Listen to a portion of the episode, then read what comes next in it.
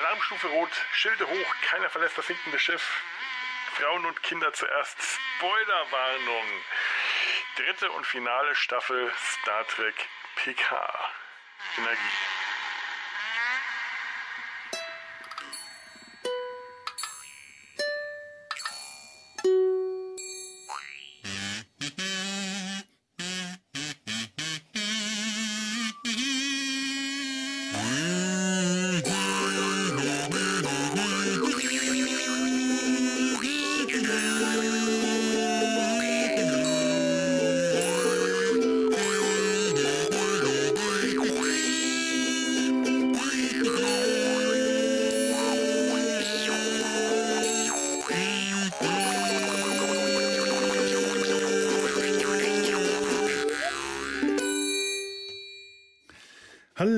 Herzlich willkommen in Data seinem Hals. Es ist immer noch Star Trek Zeit hier im Podcast. Ähm, wir, wir nähern uns allerdings auch so ein bisschen schon dem Ende einer längeren Star Trek Welle. Sie ebbt so langsam aus, aber heute wird die Welle nochmal richtig hochschlagen.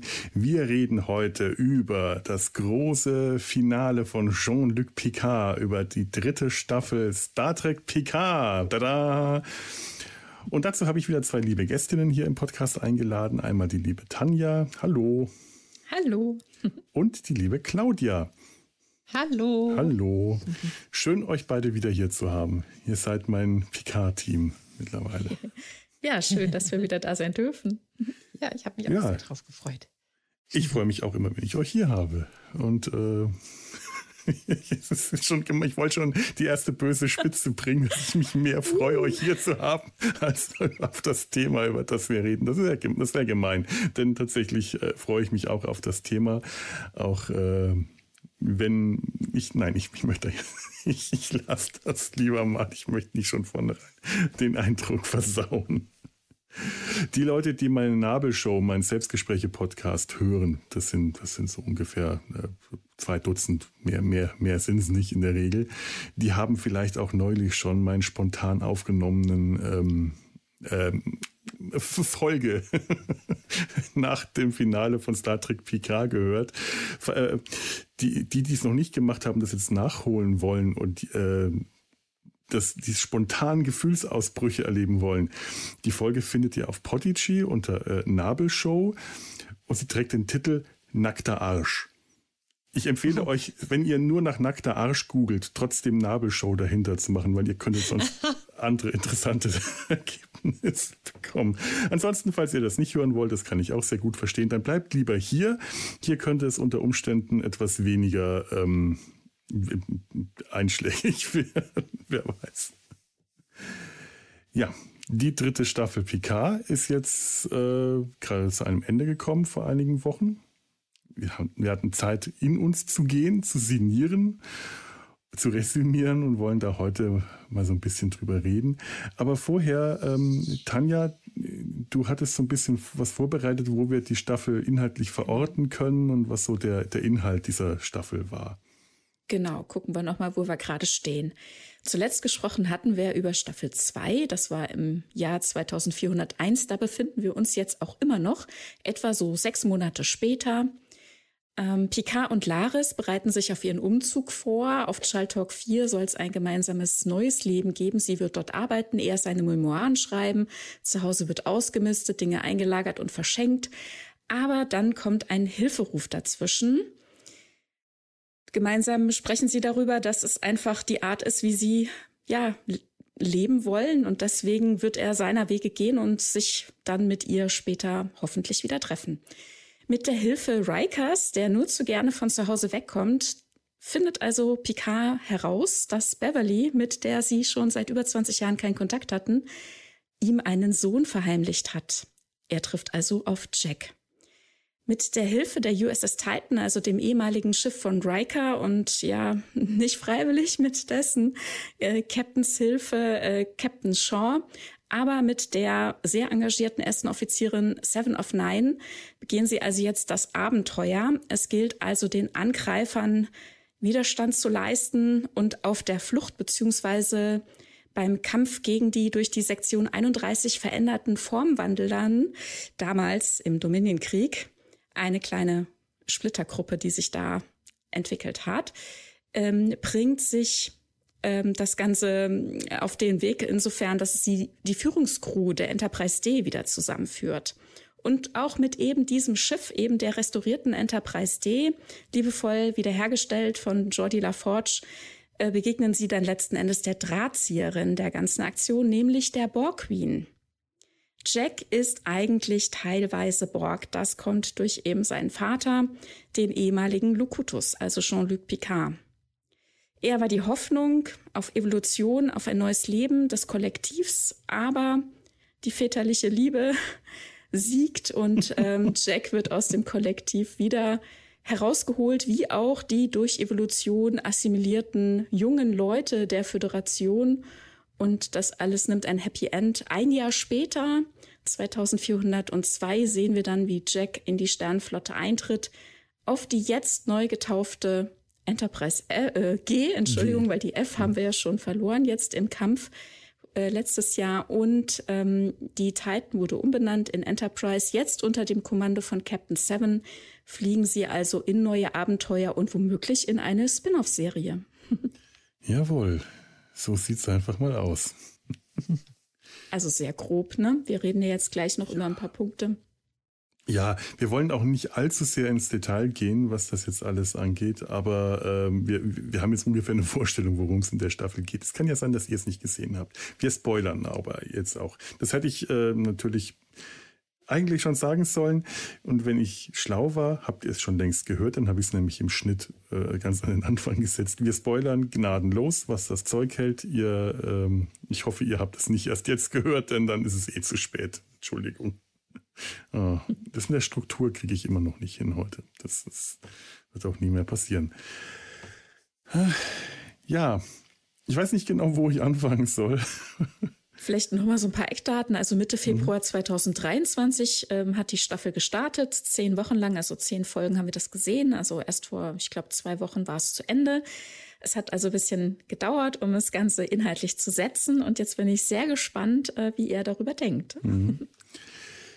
Be bevor ich zu Kritik komme, und ich habe mhm. recht viel, möchte ich das Ganze doch etwas versöhnlich anfangen. Äh, ich, ich, ich habe keine Lust, jetzt hier einen Rant abzulassen. Das habe ich ja, wie gesagt, in der Nabelshow schon gemacht, sondern ich möchte, äh, ich habe tatsächlich jetzt seitdem auch nachgedacht und bin zu einigen sehr ähm, doch, doch positiven Punkten gekommen und möchte euch tatsächlich auch mal fragen, ähm, ihr habt ja sehr wahrscheinlich auch positive Punkte. Bei Tanja weiß ich das und bei Claudia denke ich auch. Was ähm, ist es denn, was euch diese Staffel Gutes für euch gebracht hat? Claudia, fang, fang du doch mal an. Ja, also ich bin so ein bisschen zweigeteilt mit meiner Meinung, aber doch eher positiv. Also ich fand so den Anfang, also am Anfang war ich Feuer und Flamme. So die ersten Folgen fand ich ganz, ganz toll. Mhm wie dann nach und nach dann die ganzen alten Charaktere aufgetaucht sind und vor allem diese ganzen tollen äh, Gastauftritte von, von alten Charakteren, so Nebencharakteren, das, das fand ich so richtig toll.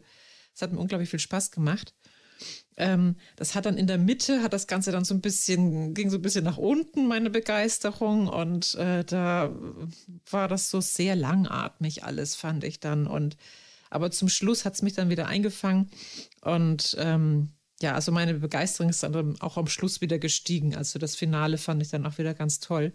Also ich bin einfach so ein bisschen zweigeteilt. Ich nehme da sehr viel Positives mit. Ich fand, äh, haben vieles toll umgesetzt, aber ähm, einiges hätten es auch wirklich besser und anders machen können oder einfach auch zusammenfassen können. Es hat so ein bisschen Abwechslung mhm. einfach auch gefehlt. Also ich fand es, es hat sich sehr lange an vielen Themen so lang gezogen und ähm, da hätte ich ganz gern ein bisschen mehr Abwechslung gehabt. Aber von den Charakteren ja. her fand ich es einfach toll. Die haben alle ihre Rolle wieder gehabt und haben sich toll entwickelt über die Jahre. Und ach, war schön, alle alten Gesichter wiederzusehen. Hm. Wie war denn das, als die wieder zusammenkamen für dich, als sie dann wirklich wieder zusammen waren? Das ist ja doch ziemlich äh, gegen Ende der Staffel erst gewesen. Wie hat sich das für dich angefühlt? War das, äh, hat sich das echt angefühlt, als die wieder zusammen am Tisch saßen, zusammen gearbeitet haben, zusammen auf der Brücke waren? Ja, war irgendwie, ja schon auf jeden Fall. Das war, aber es war halt wirklich so dieses Gefühl, ja Mensch, die haben sich schon echt lange nicht mehr gesehen. Und ähm, das war auch für die so dieses Gefühl, so dieses, ähm, ja, alte Freunde wieder treffen, obwohl ich jetzt schon irgendwie ein ganz anderes Leben habe. Aber doch, ich fand, das kam schon sehr echt rüber. Also, ähm, ja, ich fand das klasse. Also ich mhm. habe immer da gesessen und dachte, oh, geil. und habe immer so meine Decke gebissen, in die ich mich eingemummelt habe. Ähm, wenn dann irgendwie, ja, wenn die einfach dann wieder aufeinander getroffen sind. Und als die Enterprise D losgeflogen oh. ist, da konnte ich auch nicht anders. Da bin ich auf dem Sofa hin und her gehüpft. Ich ja, also das war auch so der Moment, wo ich dachte, ja, die Enterprise D, die alte Brücke, ich drehe durch, ich drehe durch.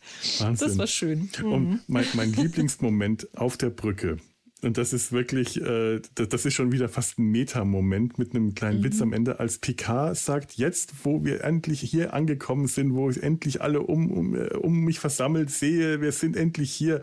Und das ist immerhin die vorletzte Folge der letzten Staffel gewesen. Weiß ich, was ich wirklich vermisst habe? Und ich dachte, ja, ich weiß jetzt auch, was ich wirklich vermisst habe. Und er sagt, der Teppich.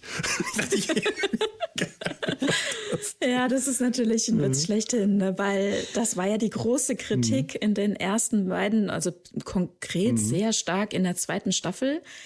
Ähm, auf der USS Stargazer war alles hochglanzpoliert und überall spiegelte es. Und man hat auch gesehen, wie die Prop-Leute sehr bemüht waren, irgendwelche Striche, Striemen von den Fußsohlen, von den Schuhsohlen vom Boden mit WD-40 wieder wegzuwischen. Und ich dachte mir, oh mein Gott, das muss super glatt sein.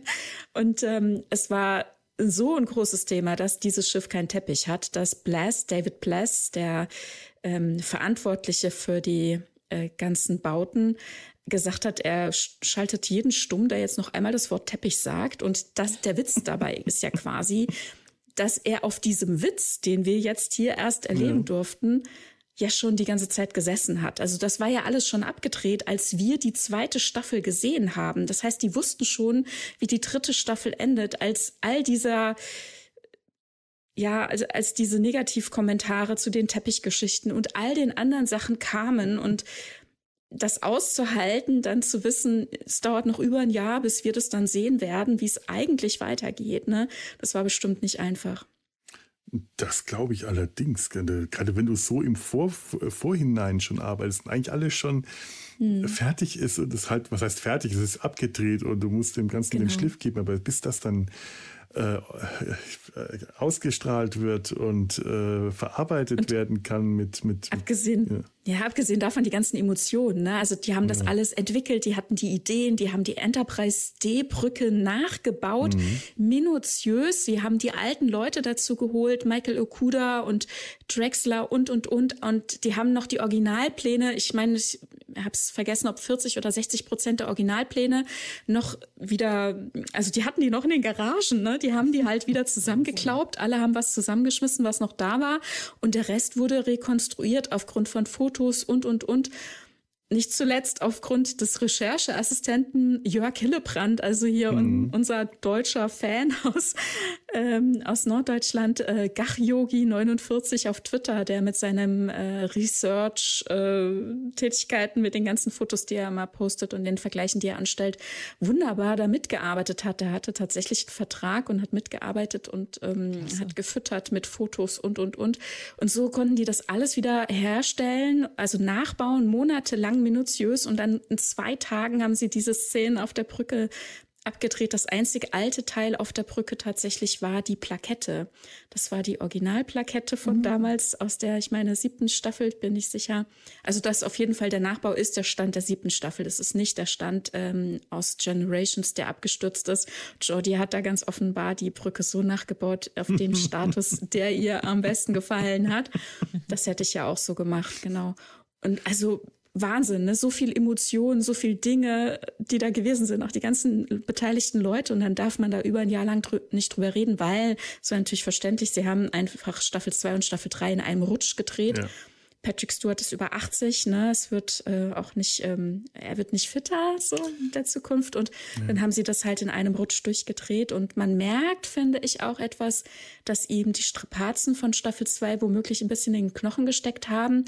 Ich fand es im, im, im Interview ja. ähm, auch interessant, dass ähm, Lever Burton, also der Schauspieler von Jordi LaForge, meinte, also er war ja jetzt in Staffel 3 auch das erste Mal dabei. Ich weiß nicht, ob das sein mhm. Eindruck war, weil er mit Patrick Stewart so lange nicht gearbeitet hat oder ob es halt wirklich halt auch so ein bisschen die Folge dann von den langen Dreharbeiten waren.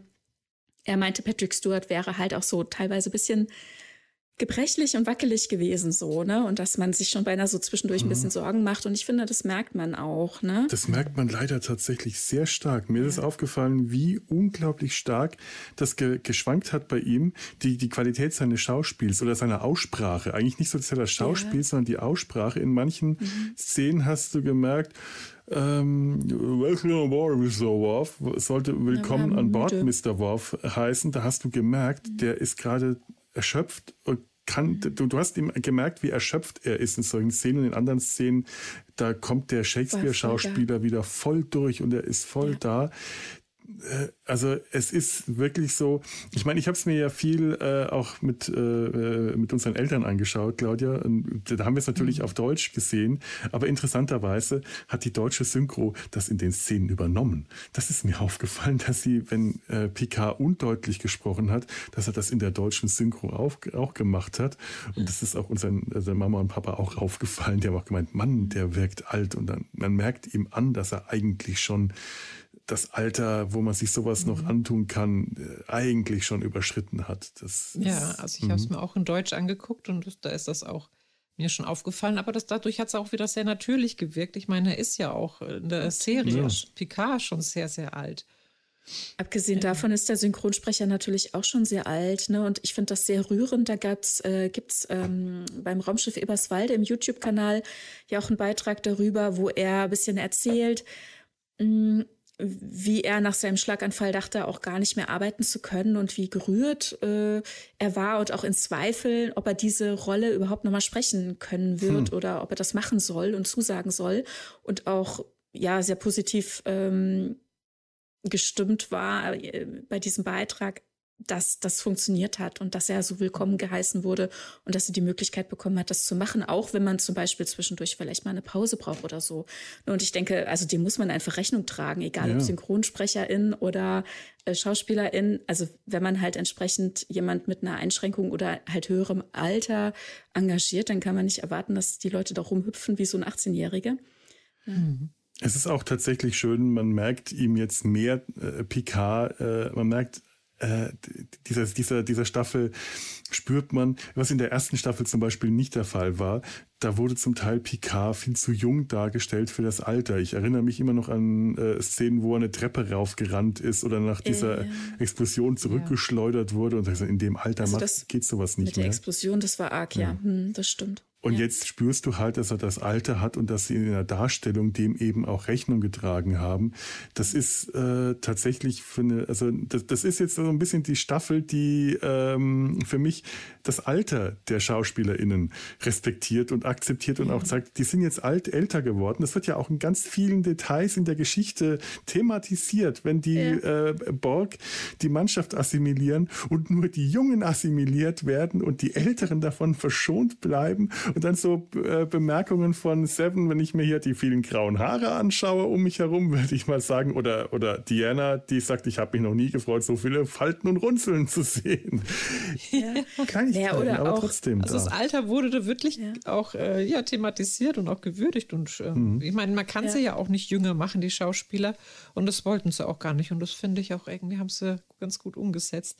Sogar Worf durfte einmal eine eine Szene haben, wo er alt war. Das fand ich ja schön ganz Meinst du das Nickerchen auf der Brücke? Ja, wo er eingeschlafen ist. Fand ich klasse, aber das auch total so verständlich, ehrlich. oder? Es war alles so anstrengend. Ich meine, er kämpft ja wirklich wie ein junger Gott. Und dann ja. durfte er auch einfach mal müde sein. Das da habe ich, hab ich die Kritik gehört, Worf würde niemals auf der Brücke einschlafen. Natürlich stimmt das. Der alte Worf würde das nicht machen, beziehungsweise der junge Worf. Der alte Worf, also der jetzige ja. Worf, ich finde, der hat es verdient, nach so einem anstrengenden Tag auch einfach mal kurz ein Nickerchen zu machen. Nach dem Tag vor allem. Ja. Ne? Und dann, ich fand es auch sehr beeindruckend, ähm, dann mal den Vergleich zu haben, weil er trägt ja immer dieses Schwert, ich weiß jetzt gar nicht, wie es mhm. heißt, mit sich auf dem Rücken und als Riker das versucht hochzuheben und dann gleich scheitert und merkt dann, wie wahnsinnig schwer dieses Ding ist und Worf das die ganze Zeit rumwirbelt und und und und dann also die Gefahren, in der sie waren, wo sie ich dachte, ich dachte dreimal, mhm. dass er stirbt, ja. ja. und, ja. und nach all dem Kampf und nach all dem Drama und dann zurückzukommen und dann darf er auch ein bisschen schlafen. Hallo. Das hat der gute alte Worf verdient. Ja. Aber ich bin vorhin ganz ich auch, dass Worf stirbt. Also. Ja, krass, ne? Immer so ich, kurz vor den Tränen. Übrigens, Grüße an dieser Stelle an, äh, an Maya, die Nerdperle. Das hatte ich mir fest vorgenommen, sie zu grüßen. Von äh, der habe ich das nämlich, weil ich ihr, ihren, ihren Blog Triple Massaker äh, hat mir viel Spaß gemacht, das äh, begleitend zu lesen, weil sie mir in so vielen Dingen wirklich sehr aus, aus dem Herzen gesprochen hat, beziehungsweise geschrieben. Und ich befürchte, dass ich sie in meinem ähm, Selbstgespräche, Podcast, Rant tatsächlich, und ich möchte jetzt nicht, nicht ihr, ihr die Schuld für den Rant geben, aber ich habe sie wahrscheinlich an vielen Stellen zitiert, ohne das zu bemerken, weil mir das so ein, ja, ins Herz übergegangen ist, was sie geschrieben hat. Also liebe Grüße an Maya, an die Nerdperle und wenn alles gut geht, dann hören wir sie auch demnächst hier im Podcast, dann allerdings nicht zu Picard, sondern zu was anderem sehr schön. Also ich wollte gerade sagen, ich habe vorhin deine Frage, äh, bin da einfach abgebogen. Mhm. Ich wollte nochmal deine Ursprungsfrage, da hattest genau, du ja, Claudia, gesagt, ähm, ja ähm, dass äh, du zwischendurch so ein bisschen einen Hänger hattest in, in der Mitte der Staffel. Und ich wollte noch mal fragen, ähm, habt ihr beide denn die Staffel noch mal angeguckt? Also noch mal jenseits des Eindrucks, das immer zwischendurch eine Woche zu warten und dann nicht zu wissen, wie es weitergeht und von äh, Emotionen überrascht zu werden oder von Erwa in Erwartungen womöglich auch mhm. enttäuscht zu werden. Also es ist einfach noch mal neu zu gucken, noch mal frisch zu gucken, jetzt unter dem Eindruck zu wissen, wie es sich entwickelt und auch in einem eigengewählten Tempo. Habt ihr das noch mal gemacht? Nee, ich habe es echt nicht mehr fertig gebracht. Nee, ich auch nicht mehr. Also ich habe am Anfang so die ersten Sta äh, die ersten drei Folgen oder ersten vier Folgen, die habe ich mir dann noch mal im Nachhinein auch noch mal im Original angeguckt und dann habe ich damit aufgehört. Und jetzt, mhm. ähm, ich habe mir noch mal, ich habe äh, mir noch mal so ein paar einzelne Szenen auf YouTube irgendwie versucht anzugucken, aber da war gar nicht so viel. Ähm, nee, tatsächlich nicht. Irgendwie also nicht tatsächlich, mhm. ja, so dieser Eindruck, ähm, also ich hatte das beim Gucken auch zwischendrin, wo ich dachte, hm, jetzt zieht es sich so ein bisschen oder so ähm, weil wir halt einfach nicht wussten, wohin die Reise geht. Und jetzt im Nachhinein halt zu wissen, wohin die Reise geht und nochmal auf ganz andere Elemente gucken zu können, die uns vorher halt nicht in die Richtung äh, mhm. aufgefallen sind, beziehungsweise die wir halt jetzt vielleicht anders einordnen oder wahrnehmen als vorbereitend für das, was kommt, weil wir ja jetzt wissen, wohin es geht muss ich sagen, es ist mir nicht lang gewesen. Also für mich hat es sich schon beim Erstsehen eigentlich inhaltlich wirklich wie ein Puzzlestück ins nächste reingedrückt. Man muss halt beim ersten Sehen erstmal wissen, wohin geht denn die Reise? Was wollen, wie wollen sie denn erzählen? Auch welche Art der Erzählung ähm, mhm. ist es denn? Ne? Also zum Beispiel Discovery arbeitet ja gerne mit so ähm, falschen Fährten. Ne? Also hier gab es keine roten Heringe. Es wurde straightforward erzählt, finde ich. Ja. Und es gibt im Grunde auch keine Füllwatte oder so. Es gibt keinen, es wird nicht ausstaffiert. Alles, was Thema sein wird, ist da auch drin und es wird einfach durchweg jede, jede Folge weiter gepuzzelt. Und am Ende ergibt das, finde ich, ein großes ähm, Bild. Und mh, mm, ich habe es dann nochmal so durchlaufen lassen, einmal komplett. Also natürlich auch ein bisschen pausiert dazwischen, aber halt eben selbstbestimmtes Tempo. Und das ähm, macht es dann nochmal runder für mich.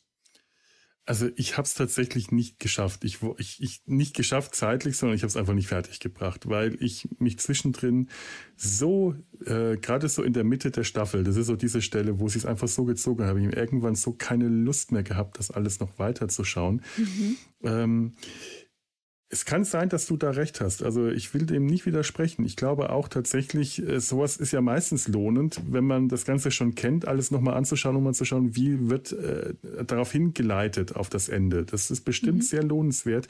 Aber da komme ich jetzt tatsächlich direkt zu meinen Negativpunkten und lass mal die Positivpunkte verspätet. Ich habe ich hab noch äh, ganz wichtige Positivpunkte, die mir sehr, sehr am Herz liegen wirklich, wirklich extrem am Herz liegen, mhm. weil diese äh, äh, dritte Staffel für mich was ganz Großartiges gemacht hat, äh, worüber ich gar nicht dankbar genug sein kann. Aber die Negativpunkte sind so stark, dass ich es nicht nochmal anschauen wollte. Das sind einfach so viele Stellen, zum Beispiel das Schauspiel vieler Charaktere, da ist so viel Pathos drin, so viel diese, diese, diese Dialoge haben zum Teil einen so unerträglichen Pathos für mich gehabt.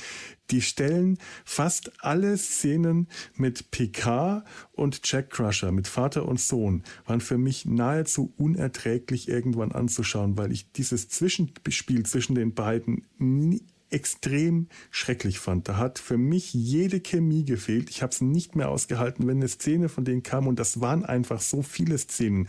Das ist die, das ist das äh, für mich das Füllmaterial gewesen. Das ist die Füllmatte. Das ist das, was es so gezogen hat. Ich dachte mir, mein Gott, bringt doch ein paar schöne, interessante Sachen mit den anderen Charakteren. Ihr habt so interessante Charaktere, die so gut miteinander sind. Die ganzen alten Charaktere, die viel zu spät in dieser Staffel erst zusammengefunden haben, die in, in der in der in der, in der, äh, in der, am Ende der achten Episode, acht von zehn, sitzen die endlich zusammen am Tisch und auch so eine schlimme Szene für mich eigentlich, weil dann fangen sie erstmal an, sich gegenseitig anzuschleimen und sich gegenseitig voll zu sülzen. Ach, Diana, ich habe sie, nein, wie war das? Ach, Beverly, ich habe sie so lange nicht mehr gesehen, auf Deutsch gesehen. Die alle siezen sich schrecklich. Und sie waren mir aber immer ein Rat. Wenn ich mich nicht weiter wusste, habe ich mich gefragt, was würde Beverly tun? Und ich, ich, ich konnte nicht mehr. Alle schleimen sich gegenseitig voll, wie toll sie sich finden. Und dann kommt der Moment, in dem Worf sagt, ich wollte Ihnen die abgetrennten Köpfe meiner Feinde schicken, aber man hat mir gesagt, das wäre passiv-aggressiv. Ich dachte, jawohl, danke, Wurf, Danke, Wolf, du hast das gesagt, was ich in dem Moment empfunden habe. Schrecklich war das.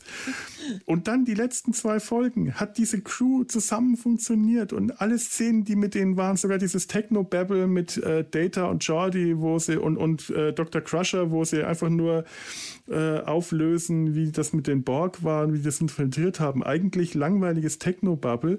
Und diese Szene war schön. Die war einfach schön zu sehen, weil ich gemerkt habe, da sind wieder diese, diese alte Crew, die funktioniert funktioniert zusammen und funktioniert hervorragend zusammen. Und das hat, das habe ich so vermisst die ganze Zeit, weil die alle nicht zusammen äh, gespielt haben. Die, die, da mal hier kam einer rein und da und dann müssen die sich erst finden. Dann kommt Jordi erst in der Mitte der Staffel und muss sich erst mal äh, gegen Picard stellen und so weiter. Das hat sich so hingezogen. Ich wollte das nicht nochmal sehen und immer wieder Jack und Picard und äh, das, ja, das also das ist halt einfach.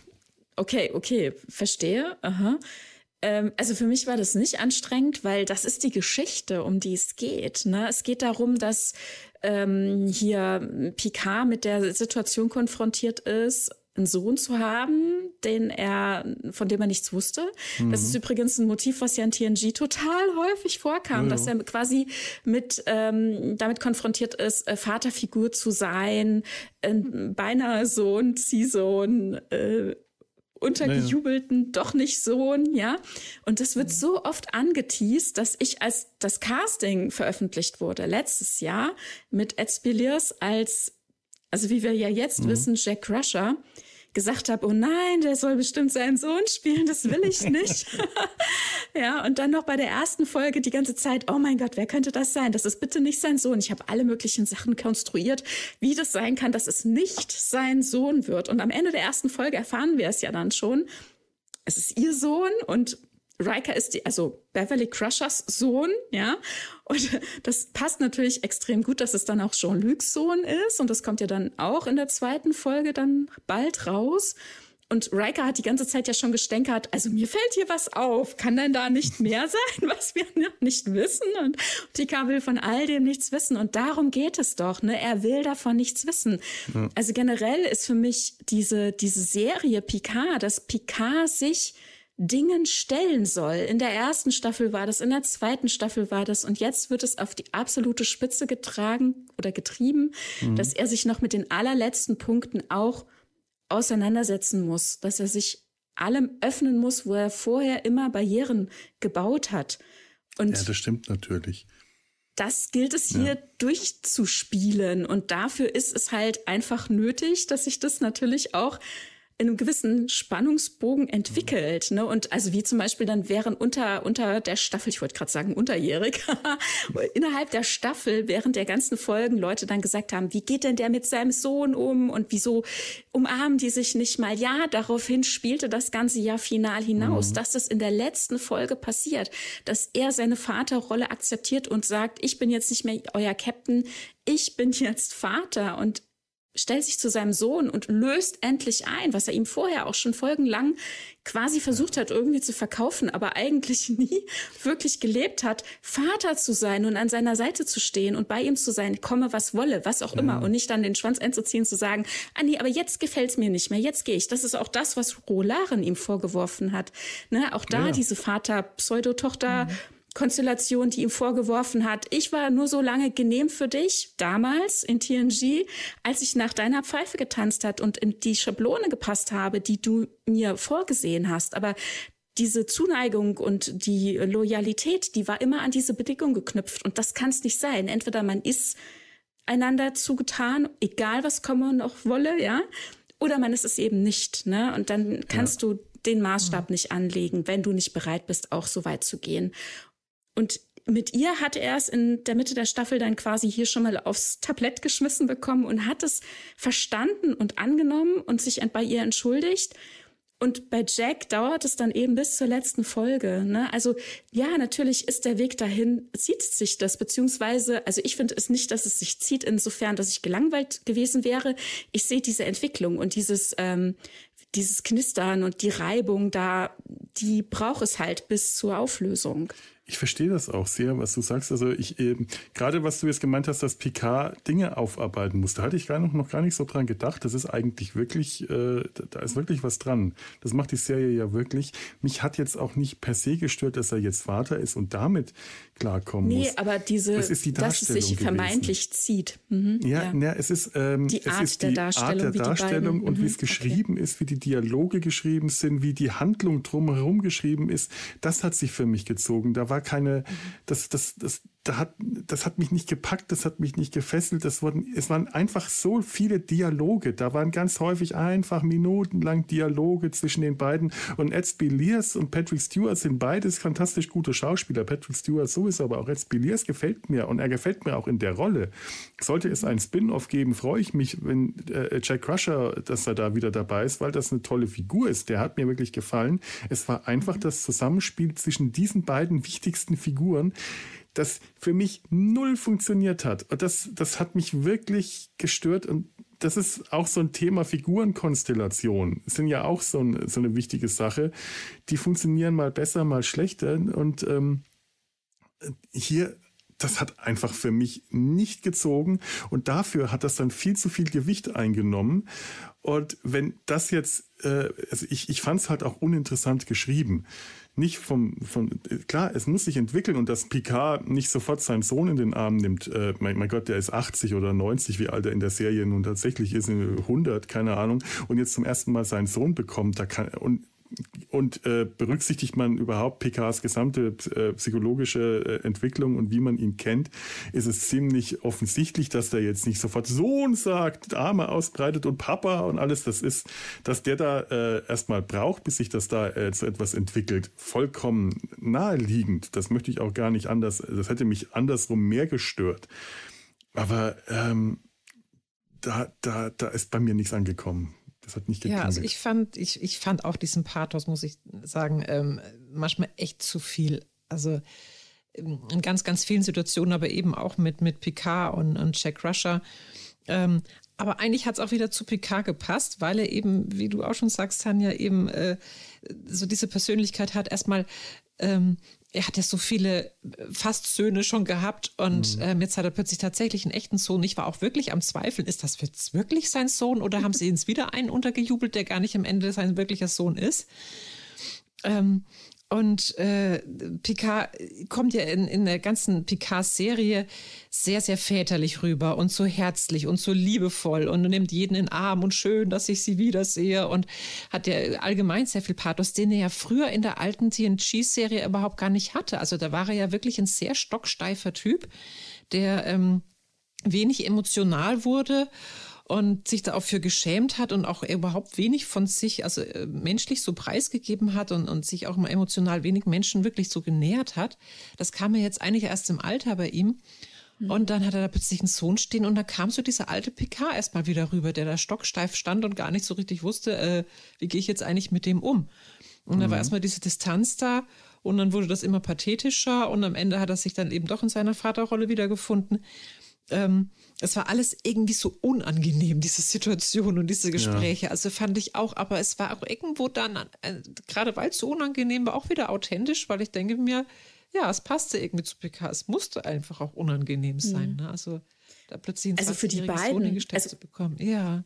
Für, für mich, ich sehe auch, für die beiden ist es unangenehm, aber für mich als Zuschauerin ist es nicht unangenehm. Ich hatte lustigerweise gestern gerade so eine Unterhaltung oder so eine kurze Erinnerung an eine Folge, eine TNG-Folge, die ich furchtbar unangenehm und cheesy finde. Und also ich finde die super peinlich. Und jemand schrieb mir, äh, oh, die war so toll. Und ich so, uh. Welche ist das? Ne? Jetzt bin ich neugierig. Äh, wie heißt die denn? Ich weiß es nicht. Fünfte Staffel, ähm, wo dieser Junge äh, verliert seine Mutter oder Eltern und ähm, er imitiert dann Data die ganze oh, ja. Zeit und er spielt dann quasi ja. Data nach, ja. Und ja, wie mit ihm halt umgegangen wird, wie das Ganze psychologisch oder halt eben durch Data dann ja eben auch persönlich begleitet wird, das ist bestimmt total schön dargestellt. Aus einer Erwachsenenperspektive ist es zu sehen dass es mal funktioniert, so eine Geschichte. Mhm, okay, mhm. aber also ich habe die halt auch das erste Mal geguckt, als ich noch jung war und ich fand die so peinlich. Ja, das ist so furchtbar. Und also ich habe da heute noch so Fremdschämen-Momente, wenn ich an mhm. diese Folge denke. Bestimmt, wenn ich sie gucke, auch, ja? ja? Und von daher, wir haben alle ein sehr, sehr unterschiedliches Empfinden, was sowas betrifft. Natürlich. Deswegen, okay, ne, unbenommen steht für sich. Eure, euer Empfinden will ich euch nicht absprechen. Ich sag nur, also mir geht das mit den beiden mit Jack und äh, Jean-Luc an der Stelle so, dass ich sehe, dass die beide sehr zu kämpfen haben mit sich. Aber ich genieße das, das zu sehen. Ich, ich finde das nicht unangenehm, ich finde das mhm. nicht äh, furchtbar. Ich, ich will das sehen, wie die da drüber hinwegkommen, wie die anfangen, sich äh, zu öffnen. Und das ja. wird ja, das Interessante ist, es wird ja alles auch immer genau thematisiert. Irgendeiner von den Leuten sagt denen das dann auch immer ins Gesicht oder egal um was es geht, einer sagt es dann immer. Immer wenn ich ich vor der Mattscheibe etwas sage, irgendwer sagt es aus dem Cast auch. Das finde ich so herrlich. Also das, das sind so Momente, da, da, da, da sehe ich einfach die Leute, die das gemacht haben, die sind Mega-Fans. Ganz anders als zum Beispiel bei Staffel 1. Es ja. ist halt für mich kein Vergleich zu Staffel 1, mhm. weil da war die Geschichte noch nicht mal fertig geschrieben. Da haben die schon angefangen zu drehen. Die wussten gar nicht, wohin die Reise gehen soll. Und die haben sich verkünstelt in Philosophie und bla. Schlag mich tot, das ist, ich sag nicht, dass es verkehrt ist, aber ich finde es halt schon mal schlecht, wenn man nicht weiß, was man erzählen will und dreht schon fleißig und irgendwie wird die Geschichte schon im Schneideraum mhm. entstehen. Das ist, finde ich, ein schlechtes Konzept. Abgesehen mhm, davon ja. war da jemand am Werk, dem das halt nicht so sehr am Herzen lag. Ne? Nur weil man irgendwie Spock total toll findet, heißt es das nicht, dass man für einen Jean-Luc Picard eine mega Staffel hinbekommt oder ja. so. Kann, muss aber nicht, ja. Und hier waren jetzt Leute am Werk, also mit allen voran Terry Metallis, der hier den Hut auf hat. Ein super Fan, der auch schon ach, vor 20 Jahren für Star Trek gearbeitet hat, damals als Assistent und so weiter. Der kennt das alles durch und durch.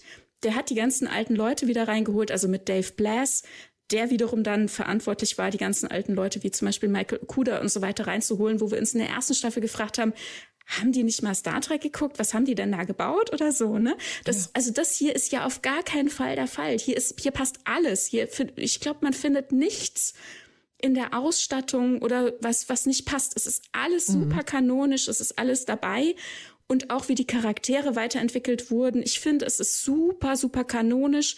Natürlich kann es sein, dass es einem persönlich irgendwo nicht gefällt, aber es ist nicht so, dass man denkt, äh, das passt aber nicht in den Kanon oder das, das ist nicht authentisch oder das, das passt nicht in die Zeit oder ja. in, in dieses Universum oder so. Das passt alles. Und was ich dann hier sehe inhaltlich ist, dass diese Fans, also allen voran eben Terry Metallis, sich als Fan mhm. ausgelebt und verwirklicht hat. All das, was ihm vorher missfallen hat, hat er hier im Zweifel angepackt und hat es geändert. Ne? Also hier wurde gespachtelt, hier wurde, hier ja. wurde umgebaut, hier wurde zurechtgeschoben und gerückt und, und mit, mit, mit Sandhandschuhen gedrückt, um es in eine Richtung, um die Figuren und die Handlung, die Geschichte in eine Richtung zu bringen, dass auch der letzte Fan oder halt jemand, der so tickt wie zum Beispiel Metallas, beruhigt ins Bett gehen kann und sagen, alles ist in Ordnung. Und also ganz ehrlich, so geht's mir. Ich kann ins Bett gehen und sagen, das merkt man. Es ist wieder in Ordnung. Es ist wieder in Ordnung. Also Leute, die, die jetzt ja. schreiben, sie gucken jetzt Nemesis, weil jetzt können sie es ertragen, weil sie wissen, dass das Ende nicht das Ende ist. Also, ja, wir haben Data zweimal sterben sehen und jetzt lebt er wieder. Jetzt lebt ja. er wahrhaftig, ja. So ja, dieses Gefühl, ja? Äh, jetzt ist alles wieder in Ordnung. Das habe ich am Ende wirklich auch gehabt. So, jetzt habe ja. ich das Gefühl so, ah, endlich ist alles wieder gut. Und das ist tatsächlich, mich habe das nämlich auch, ich, ich, wusste nichts über äh, Terry Matallas. Äh, da äh, habe ich mich jetzt gar nicht so mit befasst, wer da der Produzent oder Drehbuchautor war. Und ich habe mir aber wirklich während der Staffel gucken auch wirklich gedacht, das muss jemand geschrieben haben, der ein absoluter Riesenfan ist, weil er so viel reingebracht hat. Das war dann ja schon fast überladen von so kleinen, ähm, äh, von so vielen Schmankerln, also für, für, für echte Fans.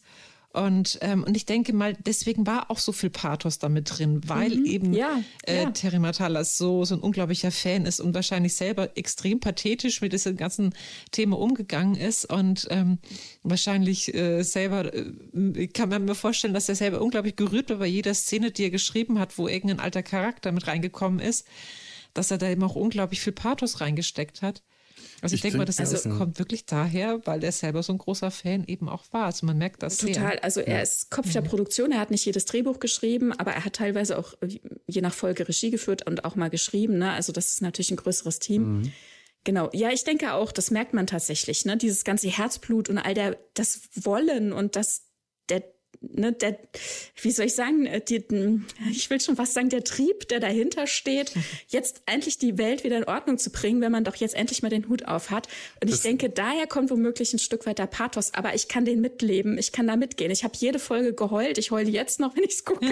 es ist, äh, ich bin einfach, ich kann jetzt wieder beruhigt schlafen. Da, da, also ich habe auch bisschen geheult ja. zwischendurch bei manchen Szenen. Aber da, da möchte ich äh, gerade dieser Pathos, gerade dieses, ähm, mhm. das ist, das ist etwas, was ich sehr unangenehm finde, weil ich merke, wie Terry mhm. Metalis und wie die ganzen Leute das unglaublich wichtig finden. Und ich habe das Gefühl, da fehlt irgendwo eine dämpfende Kraft bei diesen Pathos-Stellen. Ich, mhm. ich, ich weiß noch, wie ich irgendwie vor äh, vielen Jahren äh, unangenehm berührt war, wie mir irgendjemand erzählt hat, er hätte Star, Star Trek hätte sein Leben geprägt und die glorreiche Star Trek-Historie und Star Trek hier, also wirklich eine Philosophie und eine Religion aus Star Trek gemacht. Ich denke mir, das ist, das war mir so unangenehm, weil das so dermaßen übertrieben war. Und das passiert bei solchen solchen Pathos-Stellen natürlich ganz schnell, wenn du sowas, bei solchen, dann entwickelst du ein Pathos. Bei diesen Pathos-Stellen passiert mir das, dass ich das gleiche Gefühl habe und das passiert natürlich sehr schnell, wenn du etwas so unglaublich wichtig nimmst, dann entwickelst du ein unter Umständen viel zu übertriebenes Pathos. Wenn du selber auf der gleichen Welle schwimmst, ist alles gut, aber da komme ich, da komme ich nicht ran. Da, da bleib, da sink ich zu Boden und denke mir, nee, ihr macht da, ihr macht da gerade eine Religion auf, die ich nicht fühle und ich möchte, ich möchte etwas weniger Pathos, etwas mehr Normalität an vielen Stellen. Mhm. Ähm, was ich, ich, ich jetzt irgendwo den, den, den Faden verloren, weil ich an irgendeiner Stelle, ähm, äh, genau, der Abschluss, da wollte ich eigentlich hin. Ich wollte jetzt von dem äh, äh, Pathos-Gemecker tatsächlich ein, ein, bisschen weg. Ich, ich, ich werde noch, ich werd noch mehr, mehr schimpfen, aber ich möchte das tatsächlich jetzt gerade sagen, dieser Abschluss ist für mich ganz großartig gewesen. Dieses Gefühl, jetzt wieder ruhig einschlafen zu können, naja, okay, ich weiß nicht, ob ich das kann deswegen. Aber was für mich immer gefehlt hat bei TNG war ein Abschluss. Closure gewissermaßen, was man im mhm. Englischen sagt. Ich, ich hab, das hat mir gefehlt. Es gab in anderen Serien gab's das. Ähm, Deep Space Nine zum Beispiel hat es geschafft, mit einem offenen Ende trotzdem einen Abschluss zu bringen. Also ein Abschluss muss nicht ein geschlossenes Ende sein. Das kann ein offenes Ende sein. Deep Space Nine hat diese Geschichte beendet. Um Cisco, um das Wurmloch, um all das, hat trotzdem am Ende, es gab ein offenes Ende. Wir wissen, es kann jetzt noch weitergehen was die Charaktere jetzt machen. Sie teilen sich auf, sie verstreuen sich, aber wir das haben. Das ist das Typische, ne? dass ja. die Leute dann ne, auch am Ende der Sitcom ziehen alle aus dem Haus aus. Ne? Genau. Ne? Das, das aber ist ein gewisser Abschluss. Ein, es gibt einen Punkt, wo ein Abschluss ist, wo was Neues anfangen kann. Mhm. Ähm, das gab es zum Beispiel auch bei, bei Enterprise, obwohl dieses Ende mit dieser Holodeck-Geschichte äh, ganz furchtbar ist. Aber die Geschichte selber, dass da am Ende von Enterprise die Föderation gegründet ist, bildet auch so einen Abschluss. Bei Voyager mhm. zum Beispiel gab es das zwar pro forma, aber das war ein unbefriedigendes offenes Ende, weil die Voyager mhm. einfach nur ankam an der Erde und mhm. gut ist. Und wir haben überhaupt nichts erfahren. Da hätten noch zehn Minuten gefehlt, so wie jetzt hier am Ende der letzten Folge, um mal so ein bisschen zu sehen, so, was passiert jetzt noch mit den einzelnen Leuten? Was wird noch so? Das aber bei Voyager zum Beispiel überhaupt nicht der Fall. Und bei äh, TNG, bei Next Generation, gab es das nie das hat komplett einfach mhm. gefehlt, dass man so einen Abschluss bekommen hat. Am ja, Ende der. Bei TOS gab es ja auch einen tollen Abschluss, ne, der sechste Film. Das wäre der Abschluss gewesen. Man hat ja. noch die Unterschriften vor Augen und, und die Abschlussmusik und das, das wäre tatsächlich. Ja. Und das hat wirklich gefehlt. Also der eigentliche ähm, TNG-Abschluss für mich war wirklich der, die letzte Serie äh, gestern, heute Morgen von der Serie. Aber wo sie da eben alle an diesem Pokertisch gesessen mhm. haben. Und das fand ich ja auch so toll, dass sie das eben da wieder aufgegriffen haben. Weil äh, die, die Filme, die dann kamen, waren natürlich toll, die zu sehen, aber da, da gab es wirklich keinen Abschluss. Ne? Also der letzte TNG-Film, der war echt für mich ein bisschen frustrierend, das Ende. Da möchte ich eigentlich widersprechen, ja. weil ich fand zwar jetzt auch dieses Pokerspiel am Ende ganz toll und es mhm. hat auch irgendwie einen Abschluss gegeben, aber es war, ähm, es war kein Ab, diese Serie hat irgendwie, äh, es hat sich für mich nie wie ein Abschluss dieser Serie, dieser Geschichte angefühlt, weil es ein, das Gefühl, das ich bei, bei der letzten Folge TNG hatte, war nicht, hier ist etwas zu Ende gegangen, hier hat sich etwas beendet, sondern jetzt geht's erst richtig los. Jetzt ja. ist, jetzt, jetzt mhm. geht's erst richtig los, the sky is the limit. Ein Abschluss wäre tatsächlich tatsächlich der Absturz der Enterprise in Next in Generations gewesen. Mhm. Da hätte es tatsächlich einen Moment gegeben, wo man sagen soll, jetzt hier Cut und jetzt verteilen wir uns in alle Winde. Wäre kein schöner Abschluss gewesen. Ich hätte das gehasst, aber ich hätte das als einen Abschluss mein innerer Monk wäre, mein, mein innerer Sheldon Cooper hätte einen Abschluss bekommen an der naja, Stelle. dass sich halt auch wirklich was ändert, ne? dass es eine mhm. gewisse Zäsur gibt. Ne? Ich sage genau. ja, die genau. meisten Sitcoms enden damit, dass die Leute dann da wegziehen, dass dieses ja. Setting, wo wir sie die ganze Zeit erlebt haben, so auch gar nicht mehr existiert und deswegen ist es auch in Ordnung, dass wir nicht mehr zugucken. Ja. Ne?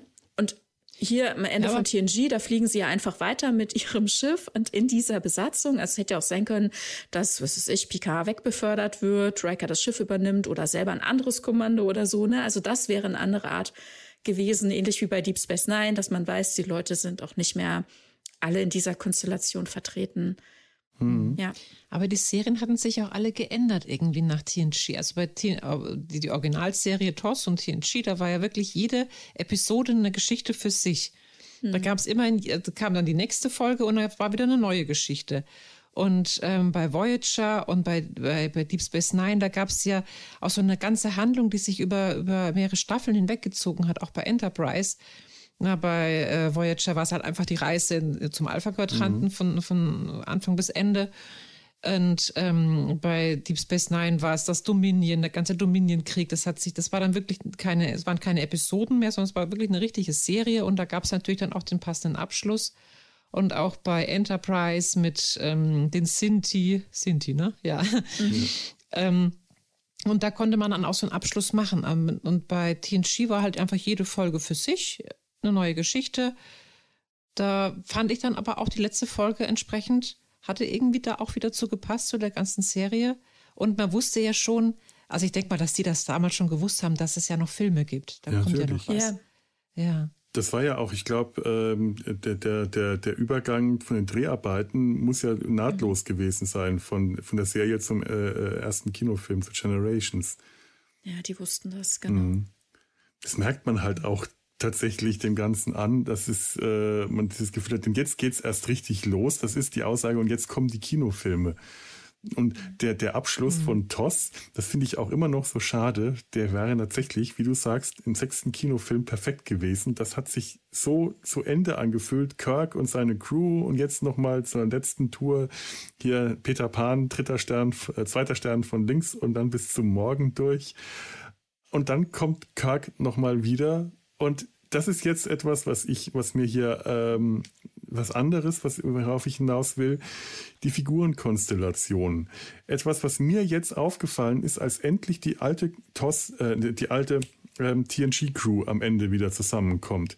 Da sind wieder die richtigen Leute zusammen. Und das ist etwas, was mich die ganze Serie über am Anfang gestört hat. Dann habe ich es akzeptiert. Dann habe ich es am Ende erst gemerkt, wie gut, wie wichtig es war, dass die richtigen Leute zusammen waren. Picard hat am besten mit, seinen, mit seiner alten Crew funktioniert. So ähnlich wie halt mhm. Kirk funktioniert hat, wenn er mit Spock und Pille zusammen war oder eben mit seiner alten Crew und er zum Beispiel in Generations überhaupt nicht mehr funktioniert hat. Äh, für mich hat diese Paarung äh, Captain Kirk und Captain Picard überhaupt nicht gepasst.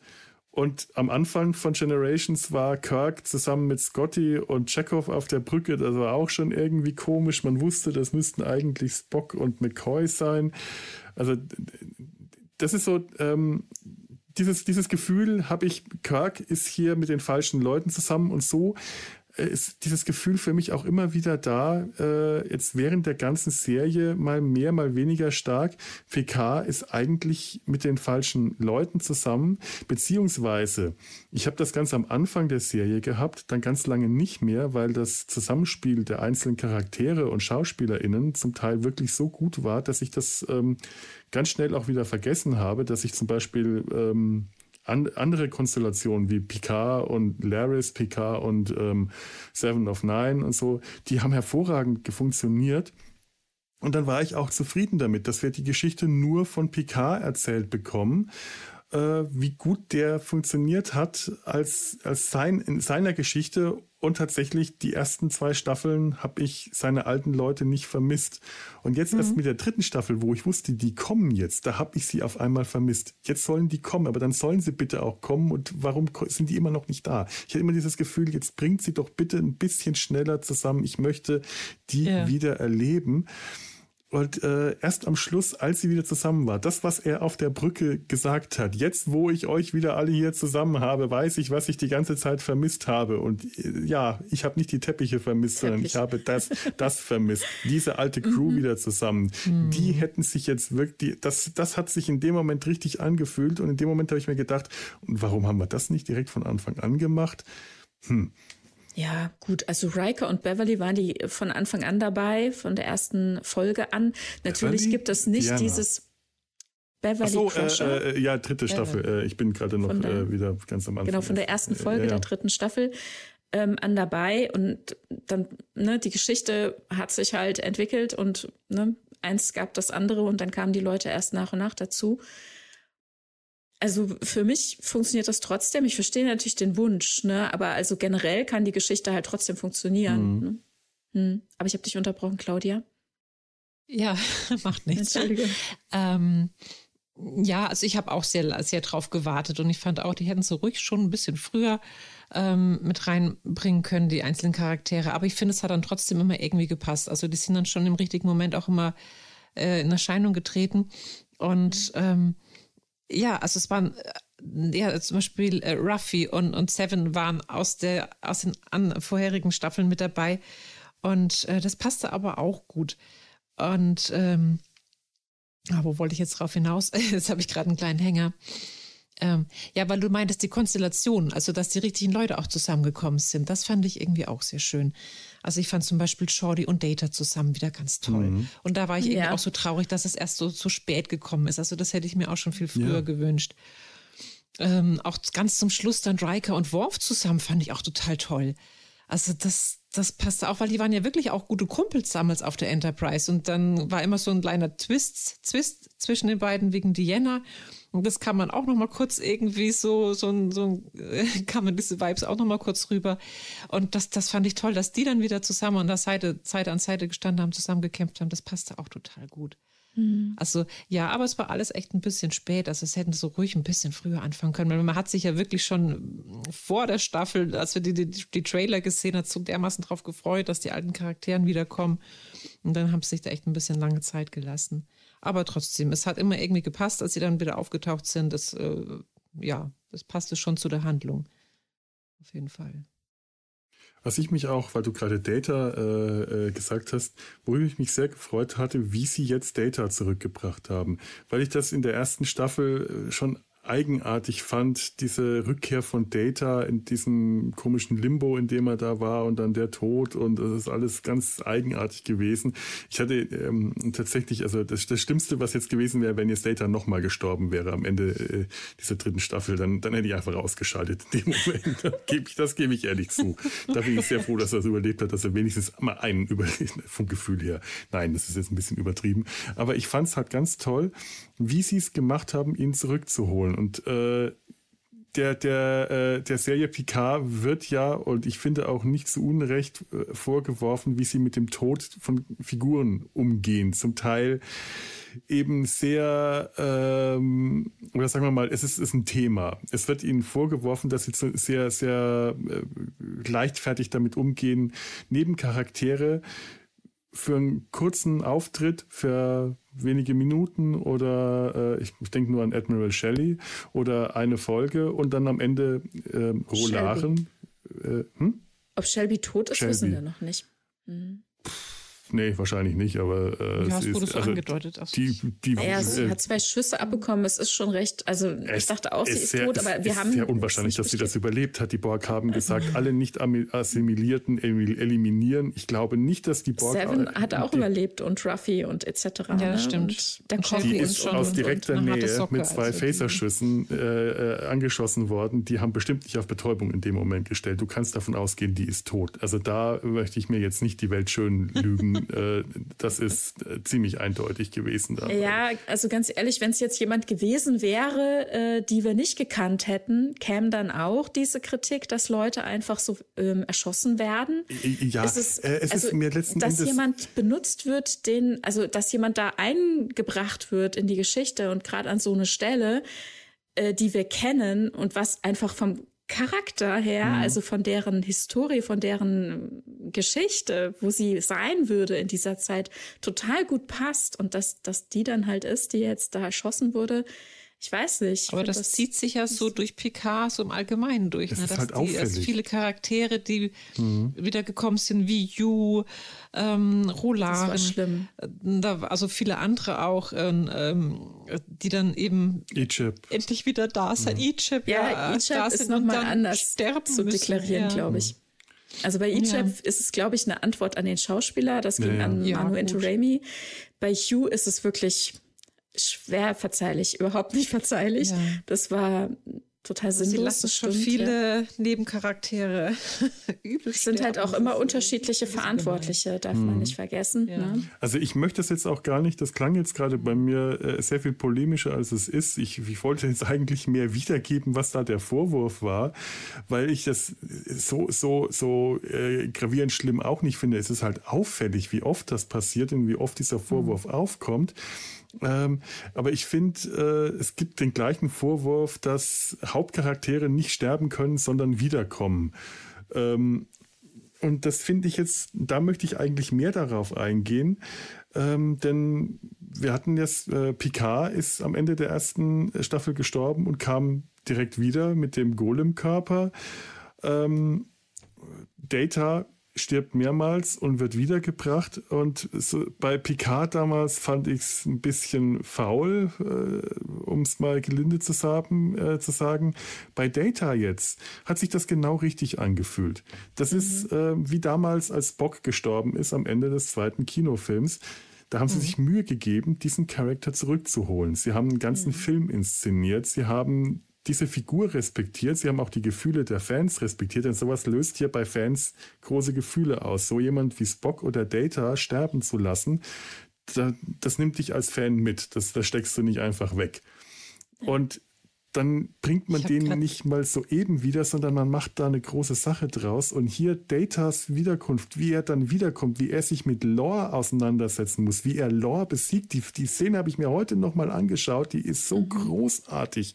Dieser Kampf, dieser Kampf ist ja kein Kampf, ist ja kein, kein physischer Kampf, sondern dieses, dieser, äh, dieses Zwiegespräch, dieser, dieser äh, zwei wie soll man das nennen, Wettstreit zwischen der, über die Oberherrschaft, über ihre Existenz zwischen Data und Lore auf dieser Metaebene, die ist so fantastisch gut. Und in dem Moment war ich so versöhnt, wie sie Data zurückgebracht haben. Das hat sich so richtig angefühlt. Das hat so gepasst passt einfach. So muss das gemacht werden. Und da haben sie es wirklich, das ist, das ist äh, ein, ein Paradebeispiel, wie man einen toten, wichtigen Charakter wieder zum Leben bringt, äh, zum Leben erweckt, wie man ihn wieder zurückbringt. Das hat die Serie großartig gemacht. Ja, mhm. und das ich finde, also toll. bei all diesen Themen von wegen Leute sterben oder sterben eben nicht oder werden wieder zurückgebracht, da dürfen wir nicht vergessen, das sind ja alles unterschiedlichste Leute, die jeweils für die kleinen Steps dazwischen verantwortlich sind. Ne?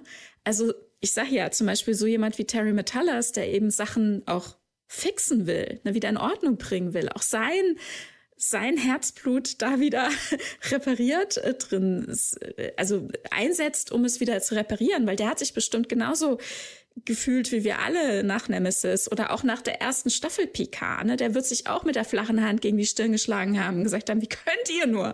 Was tut ihr da? Ja, mhm. und dann geht die erste Staffel PK dahin und sagt, ah, Moment, Moment, wir fixen das. Ja, und dann kriegen wir diesen aber Terry Metallis, um jetzt gerade zu einem anderen Tod ja. und Wiederkunft zu kommen, mhm. Terry Metallis war doch in der zweiten Staffel dann auch schon dabei. Er war in der zweiten Staffel dabei, genau, und die erste Hälfte verantwortlich und dann hat er übergeben an Alex Kurtzman, ähm, um für die dritte Staffel mhm. intensiv zu arbeiten. Das ist weil, ja parallel entwickelt worden. Bei mir geht es jetzt gerade um den Tod von Q damals und seine Rückkehr, die ich ganz furchtbar finde. Ich habe mich überhaupt nicht gefreut, weil äh, das ist genauso das Gegenbeispiel, wie man das nicht macht, einen wichtigen Charakter wieder ins Leben zurückzuholen, nur weil es geht. Ich weiß, dass die, dass der Kanon, dass die interne Logik das erlaubt, Q als übersinnliches, als überdimensionales Wesen äh, ist keine Frage, dass der einfach wieder um die Ecke kommen kann. Dann ist zu, zu jeder beliebigen Zeit in jedem beliebigen Ort. Genauso wie die interne Logik es ihm eigentlich nicht erlaubt hätte zu sterben. Aber wenn man diese interne Logik eigentlich erstmal schluckt, dann sollte man dabei bleiben. Wir haben, Q ist getötet worden dass er wiederkommt. Naja, weil gestorben, nicht getötet. Äh, gestorben, Entschuldigung. Yeah. Q, äh, am Ende der äh, zweiten Staffel. Genau, mhm. Q ist gestorben am Ende der zweiten, also getötet worden von den AutorInnen. Der Charakter. Der, der Charakter wurde von, vom Drehbuch getötet. Sagen, das das genau. war's, was ich sagen wollte. Also, also die äh, Geschichte sagte quasi, dass er wie er sein natürliches Ende als in dieser Existenzform erreicht hat.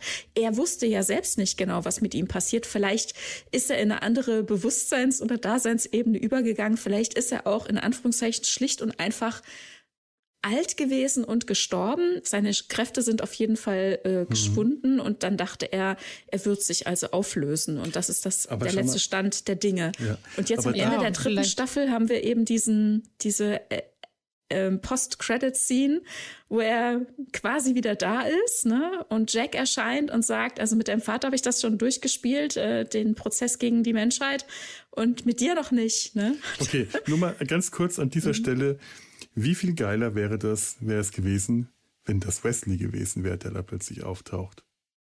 Ja. Er ist ein Reisender. Was ja. sieht er? Wesley ich hätte mich ja in super dem Moment gefreut in der Hätte ja, ich habe mich ja unglaublich gefreut, dass er in der zweiten Staffel plötzlich aufgetaucht ist und das, ja. das wäre echt noch schön gewesen. Also den hätten sie echt noch mal auch in der dritten Staffel. Schau, schau mal, dieser, dieser Moment, Moment ich, es, es, äh, ich, ich, ich, ich, wollte das jetzt wirklich noch mal ausführen, warum mich das mhm. so gestört hat mit dem Tod und der Wiederkehr. Das ist nicht die interne ja. Logik, das ist nicht das, äh, und deswegen ich auch gemeint habe, Q wurde getötet. Ich rede jetzt nicht vom internen, von der internen mhm. Logik, dass er, wie auch immer sein Tod aussah, sondern er wurde im Skript, in der Produktion Situation, man hat beschlossen, wir töten diesen Charakter.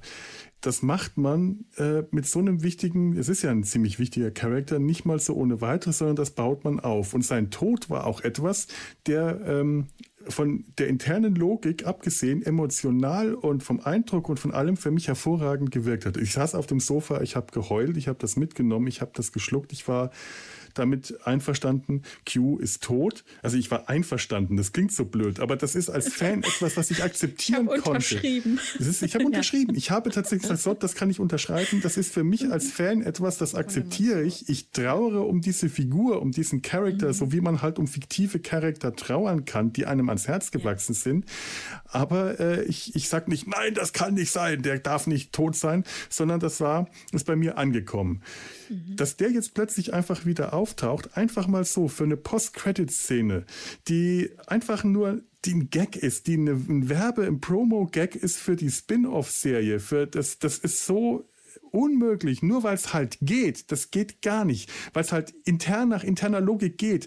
Das ist das, der Respekt, zum einen der fehlende Respekt vor den Fans, den Gefühlen der Fans, denn ich habe mich ins Gesicht geschlagen gefühlt. Ganz im Ernst. Nackter. Arsch von Terry Metellas in meinem Gesicht. Deswegen habe ich damals wow. die Folge so genannt. Ich habe das Gefühl gehabt und ich weiß, das hat, das ist mir auch ehrlich gesagt ziemlich wurscht, wer das da jetzt von welch, welche Leute klein da jetzt dazu verantwortlich war, es geschrieben hat. In dem Moment ist Terry Metellas der Captain und der Captain ist der, der Anführer der Crew, der ist dafür verantwortlich, dass das ausgestrahlt wurde. Der hat mir seinen nackten Arsch ins Gesicht gestreckt. Der hat mir gesagt, ja, wir haben dich damals heulen lassen und das ist uns jetzt wurscht. Jetzt ist er einfach wieder da, damit wir diesen dummen kleinen Gag machen können. Und das finde ich ganz furchtbar. Und das Zweite, was ich furchtbar finde, ist der fehlende Respekt vor der eigenen Arbeit. Denn du machst sowas nicht und reißt das nachher mit dem Arsch wieder ein.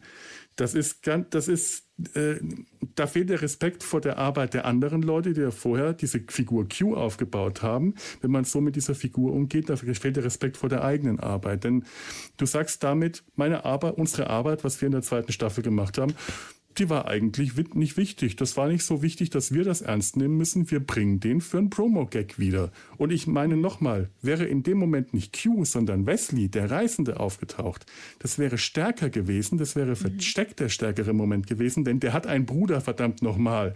Der Bruder, der den der doch auch noch nie erlebt hat, den der noch nie gesehen hat. Und wenn jetzt plötzlich sein Bruder da gewesen wäre, und es ist halt auch so, Sean Delancey ist einfach ein verdammt geiler Schauspieler. Den für so ein paar Sätze zu sehen, da fühlt sich das so verheizt an, wenn ich John Delancey wiedergebracht äh, bekomme. Und ich, ich würde das akzeptieren, wenn der ähnlich wiedergebracht würde wie Data, hätte ich das sofort akzeptiert. Einfach auch, weil es John Delancey ist und weil John Delancey so toll ist, dass ich den auch wiedersehen will. Aber ihn nur für ein paar Sätze verheizt sich das. Und nichts gegen Will Wheaton. Will Wheaton ist ein cooler Typ und sein Herzblut, das er in Star Trek generell setzt mit dem Ready Room und alles, und ich mag ihn auch als Schauspieler, ähm, wäre es äh, wert gewesen, auch das zu respektieren und ihm zu sagen, so und jetzt komm noch mal, was, wobei Will Wheaton wäre ein kurzer Cameo-Auftritt, weil er einfach auch nicht das schauspielerische Kaliber hat wie John Delancey. Das klingt jetzt blöd, ich möchte das nicht gegenseitig aufrechnen, aber einfach diese Szene. Jack betritt seine Kabine, es macht hinter ihm wusch, er dreht sich um und da steht Will Wheaton, da steht Wesley Crusher und er sagt einfach nur die Worte Hallo Bruder. Das hätte einen Impact gegeben. Das hätte mich vor meinem Sofa gehauen. Q, nee, das ging gar nicht. Okay. Darf ich darauf antworten? Ja, bitte. also ich habe schon mitbekommen natürlich, dass gerade diese äh, Szene das ähm, spaltet. Ne? Also mhm. ich habe so wirklich das Gefühl, die Hälfte so, die andere Hälfte so. Eine, ne, die einen sind begeistert und die anderen fühlen sich wie du ins Gesicht geschlagen. Ähm, aha, okay. also ich habe mich gefreut. Ich fand's äh, toll. ich mag allerdings auch Q. Ich mag John Delancey in der Rolle sehen. Ich finde, er ist nicht verheizt, auch wenn er nur für drei Sätze da ist. Ich habe es eher als äh, Versprechen und Möglichkeit gesehen für die Zukunft. Und ich finde, es ähm, ändert auch nicht meine Trauer oder mein Mitempfinden und Mitdurchleben der zweiten Staffel und seinem Ende, weil das wird ja dem nicht genommen, ne? wie du sagst, intern, mhm. also in, in innerhalb äh, in Q's Dasein passt es ja rein. Er sagt ja selbst Jack auch, was gestorben, denkt doch nicht so linear. Also Q ist jenseits von Zeit und Raum unterwegs und das ist halt bevor die Erlebnisse der zweiten Staffel für ihn eintreten werden. Das ändert für mich nicht mein Erleben zu seinem Ende in der zweiten Staffel, was auch immer das, was auch immer das sein soll, ob das sein Tod war oder was auch immer. Ja, mhm. und also für mich ändert es einfach daran nichts. Im Gegenteil, ich, vielleicht sollten wir es auch noch mal kurz sagen. Wir haben jetzt schon ein paar Mal so eine mögliche Spin-off-Serie mhm. erwähnt. Also alle Verantwortlichen und ein großer Teil des Fandoms äh, hofft sich das, dass Star Trek Legacy kommt.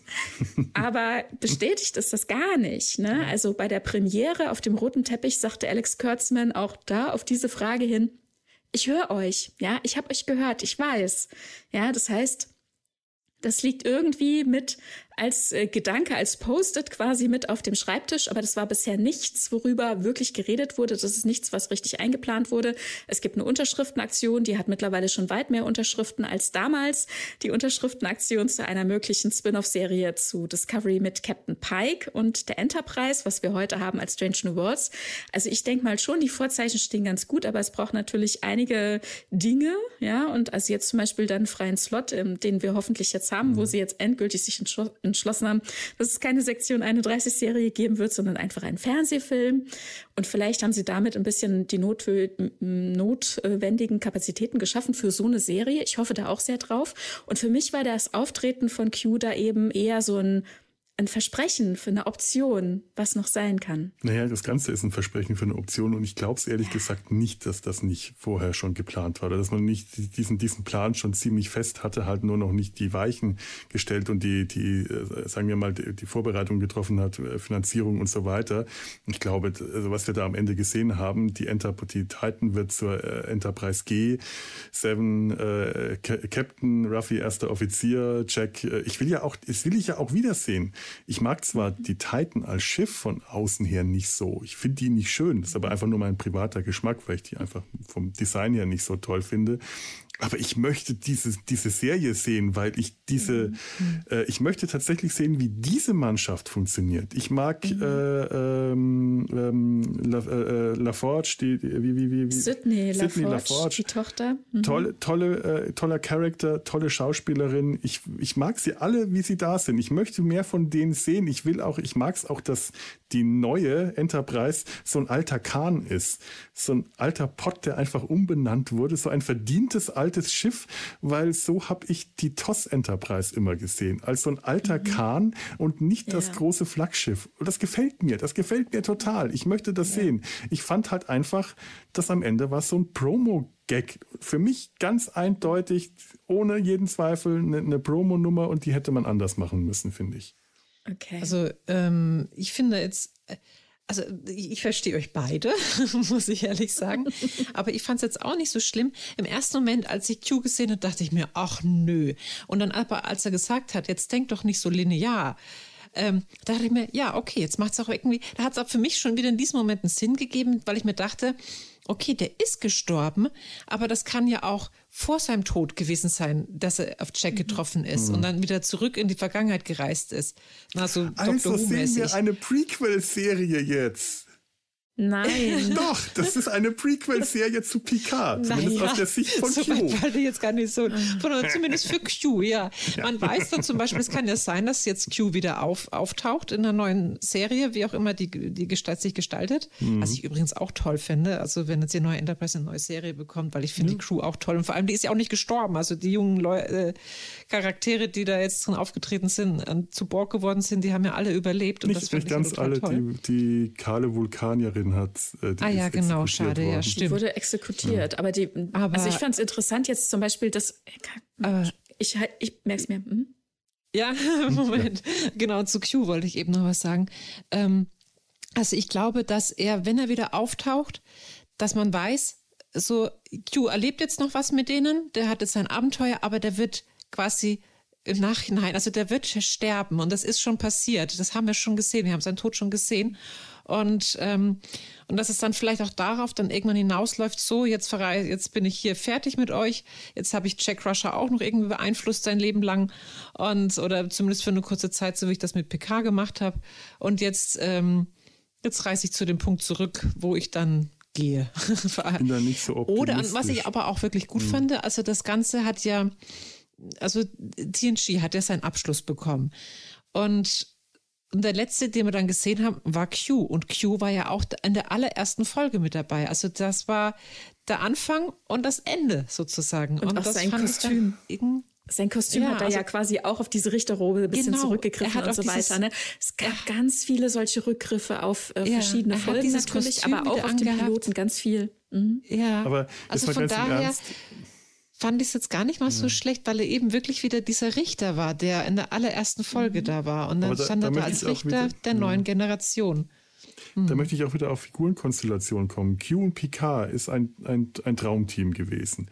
Ja. Mit den anderen Captains hat das alles nicht so funktioniert. Q und Cisco haben sie nur einmal funktioniert. Q und, äh, und, und, und Janeway, das hat nie so richtig. Das war furchtbar. Alles nicht gut. Das war sexuelle und, Belästigung. Ja, und, und Q und Jack ich, ich weiß nicht. Also, das muss man ja, mir erst. Damit, damit möchte ich erst noch überzeugt werden, dass das klappt. Es sagt ja jetzt niemand, dass der da jede Folge auftauchen würde. Das würde er vielleicht einmal, dann merkt man, dass es nicht funktioniert und dann lässt man es oder er klemmt sich dann an Captain Seven dran oder wer weiß, wer weiß, keine Ahnung. Ist das könnte interessant sein wieder. Ja, ist doch alles offen. Was ich eben sagen wollte zum Thema ähm, einfach nochmal noch mal gucken ja. und dann ja mit anderen Augen zu gucken, wenn man ja jetzt schon weiß, wohin es geht. Und dann auf dem Weg zur Lösung halt auch nochmal anders äh, Dinge bewerten kann und so weiter. Zum Beispiel ähm, hier, äh, war sie Commander oder Lieutenant? Ich meine Lieutenant, ne? Äh, Tevin, äh, die Brückenoffizierin, die mhm. von äh, Wadig ähm, erschossen wurde. Das war so zum Beispiel so ein Moment, wo ich beim ersten Gucken dachte, hä, was ist da los? Ist so willkürlich, man weiß nicht. Also sie tritt ja sehr entrückt und verrückt einfach auf, ne? hat die Geiseln genommen auf der Brücke und hält irgendwie gefühlt jedem mal den, den Phaser vor die Nase und sagt, sie erschießt gleich jemand. Ähm, und dann weiß man nicht, wen, wen wählt sie denn da jetzt? Und im Nachhinein, jetzt wo ich es dann nochmal gesehen habe, dachte ich, na ja, Tevin war die einzig logische Lösung, denn sie konnte eher Sean und Seven nicht erschießen. Also abgesehen davon, dass das Drehbuch vorgibt mhm. und wir auch vorgeben, dass wir das nicht wollen, ja. Aber wenn die erschossen werden, dann geht die Mannschaft, glaube ich, mehr Rogue und tritt mehr für die Sache ein, für die sie da gerade in Geiselhaft genommen werden, als wenn es ein Kamerad ist, glaube ich. Ne? Und die jüngeren Leute, die konnte sie nicht erschießen, weil die sind ja durch den Transporter äh, borgifiziert worden, also quasi assimiliert worden und werden, sobald der entsprechende Transmitter ausgelöst wird, eben zu Borg. Und sie kann ja ne, nicht von ihren Verbündeten einnehmen, dann schwächt sie ihre Position. Also muss sie jemand mhm. Alten erschießen. Und wer könnte denn nicht älter sein als die Vulkanierin? Stimmt. Also die übrigens ein bisschen Deltanerin ist. So haben sie die Klatze, also die, die Schauspielerin selbst mhm. hat sich zusammen mit Metallas ein bisschen einen Background für ihren Charakter mhm. ausgedacht. Ähm, sie hat eine Krebsbehandlung hinter sich und ist deswegen gerade ohne Haare und hat sich überlegt, sie könnte ja zu einem Bruchteil irgendwie ihre Großmutter oder was wäre Deltanerin, wie wir das kennen von äh, Star Trek The Motion Picture Elia. Mhm. Äh, genau, also von daher äh, auch ich, ich, überhaupt sich überhaupt mit diesem ganzen Cast und mit mhm. dem all dem, was die sich drumherum beschäftigen und wie die im Thema sind und wie die das selber mhm erleben, zu, das mit zu beschäftigen. Das ist ja. total faszinierend, mhm. ja. Also und ja. da dachte ich dann nämlich, ja, logische Wahl. Ne? Sie hatte erst äh, Mura, die ähm, Pistole ähm, dran gehalten, aber der war ja noch so jung, der wurde natürlich später assimiliert, dem, Sto äh, dem äh, der, der an der Ob saß. Dann hat sie Esma, ähm, die ist ja auch noch fähnrich, ähm, diese ähm, Haianerin, ha Halianerin, äh, wie damals in TNG, die Folge Aquiel. Aquiel war auch eine ihres Volkes. Ah, ähm, ja. Der hat sie dann die Pistole dran gehalten und man dachte die ganze Zeit, na, also es war ja, es ging ganz schön lange mhm. und sie dann, ne, verabschiedet dich, bla bla bla und so weiter. Mhm. Und dann plötzlich der Wusch und Rum und sie erschießt Wien. Und im ersten Moment dachte ich, okay, das war jetzt so eine Masche, dass die es nicht kommen sieht und dass alle möglichst doll geschockt sind, auch wie willkürlich sie agiert. Aber nein, es ist natürlich auch die älteste gerade von den Leuten, die sie quasi opfern kann, ohne dass die anderen ähm, da aktiver werden. Also mhm. Shaw zum Beispiel zu erschießen, ich glaube, dann würde die, die Crew anders agieren emotional und mehr Aufstand betreiben, als wenn es einer aus den eigenen gefühlt in Anführungszeichen Reihen ist, bei, so dass man im nächsten Schluss auch gleich mir, selbst dran. Bei Shaw wäre ich mir nicht so sicher, bei Seven auf jeden Fall, aber ich weiß, was du meinst. bei Seven, äh. Ja, naja, aber weil er halt der Captain ist. Ich weiß, ja. er ist ein sehr unbeliebter Captain. Eigentlich, er ist ein ziemlicher Miesepeter. Oh, ich fand das übrigens interessant, ganz am Anfang, beim, nach der ersten Folge, da sagte, oder so zweite Folge, ich weiß nicht, ähm, Will Wheaton im Ready Room, also in dem begleitenden Material, das man noch zusätzlich sich angucken kann. Mm, wir werden es lieben, diesen Charakter zu hassen. Das stimmt. Und ich dachte, was? Nein. Und doch, ganz doch, schnell ja. war ich auch auf dem Trichter. Ja, ich habe es sehr geliebt, diesen Charakter zu hassen. Ja. Und also abgesehen davon, dass der auch wie so viele andere auch wahnsinnig gut gespielt ist. Mhm. Wow, ja. Mhm. Todd Stashwick ist auch selber Star Trek-Fan. Ja. Das ist unglaublich. Der geht auch komplett darauf ab und das ist, ist immens. Und ich hoffe so sehr, dass der nicht gestorben ist. Bitte, bitte, bitte. Ich meine, ich habe es gesehen, wir haben alle gesehen, er ist scheinbar gestorben, aber mhm. wir haben auch gesehen, dass da dann war eine Schwarzblende. Ne? Seven sieht ihn quasi sterben in ihren Armen, ne, und er liegt quasi tot am Boden, aber dann denkt sie so nach, was ist jetzt, was ist jetzt, und dann ist eine Schwarzblende. Ich denke immer noch, sie könnte vielleicht ein paar Nanosonden gespritzt haben und ihn irgendwie stabilisiert, irgendwie Biobett und keine Ahnung, Stasiskammer, irgendwas und weggebeamt und ich weiß es nicht. Also ich hoffe noch sehr, dass man diese Rolle irgendwie, ja. dass man diesen Schauspieler in diesem Universum irgendwie wieder sieht. Und wenn, wenn sterben äh, und wieder zum Leben erweckt zu werden, gehört ja eigentlich ja. zu einer richtigen Star Trek Rolle. Und wenn nicht, dann äh, erleben Fast jeder bei Star Trek ist ja. schon mal gestorben und ist dann Aus dem Spiegeluniversum bitte nicht. Oder vielleicht erleben wir ihn ja als äh, ölverschmierter äh, Lieutenant äh, in Lower Decks. Ja, ja das kann natürlich sein. Aber wenn er, also wenn er aus dem Spiegeluniversum, dann wäre er wahrscheinlich nett und freundlich, weil er ist ja schon so unfreundlich und ja, unsympathisch. Ich fand so, also ich finde ihn toll. Also ich, ich, ich, ich, habe den auch wirklich, ich habe es, genau, das ist passend. Ich habe ich hab es geliebt, den zu hassen. Und diese, diese Interaktion hier mit, mit Picard und Riker und wie er die demütigt und ah, herrlich, wirklich. Die Szenen, die fand ich so toll. Auch äh, wo er dann ähm, Picard und Riker in das Stockbett verfrachtet, in dieses winzig kleine Quartier. Herrlich. Und auch da wieder diese, diesen Moment, wo die drüber über ihr Alter sprechen, ne? wo, wo ja. Riker dann oben liegt und sagt, also damals musste ich noch nicht äh, alle paar Stunden runterklettern und, und zur Toilette rennen wie heute und so. Ne? So Geschichten. Also so von wegen, weil wir ja. eben sagten, vorhin sagten, ähm, das Alter ist auch mal wieder Thema, auch da wieder so klein eingestreut oder ne, mhm. wenn sie mhm. dann ähm, auf das Schiff von Beverly gehen, ganz am Anfang in der ersten Folge und ähm, Picards Hände zittern. Ähm, also Stuart hat ja tatsächlich mhm. auch was mit den Händen, hat Arthritis und so und kann immer nicht so gut greifen. Ja. Und, und, und Stuarts Hände irgendwie sind zittrig und steif und, und äh, Riker sagt, na, meine Knie zittern auch ganz schön. Es ist ja gut, dass wir nicht kämpfen und nicht rennen müssen. Natürlich müssen sie gleich kämpfen und rennen. Ne? Und äh, all diese kleinen Snippets irgendwie, wo das Alter auch immer mhm. wieder Thema ist, ist wunderbar, ja.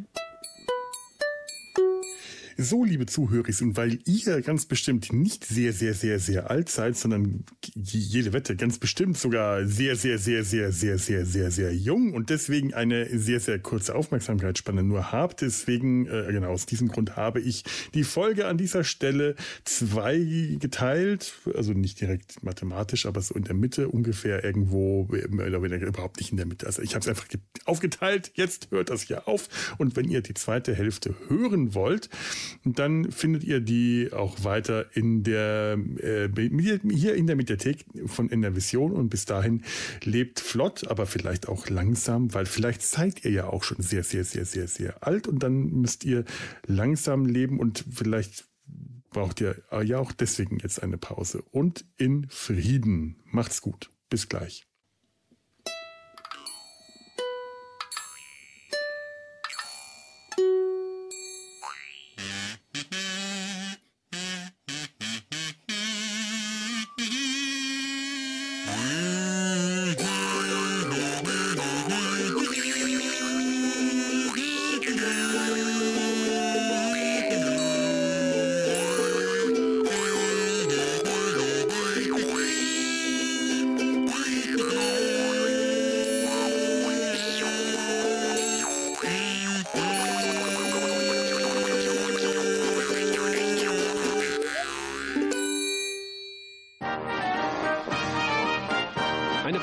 Des Podcast Imperiums.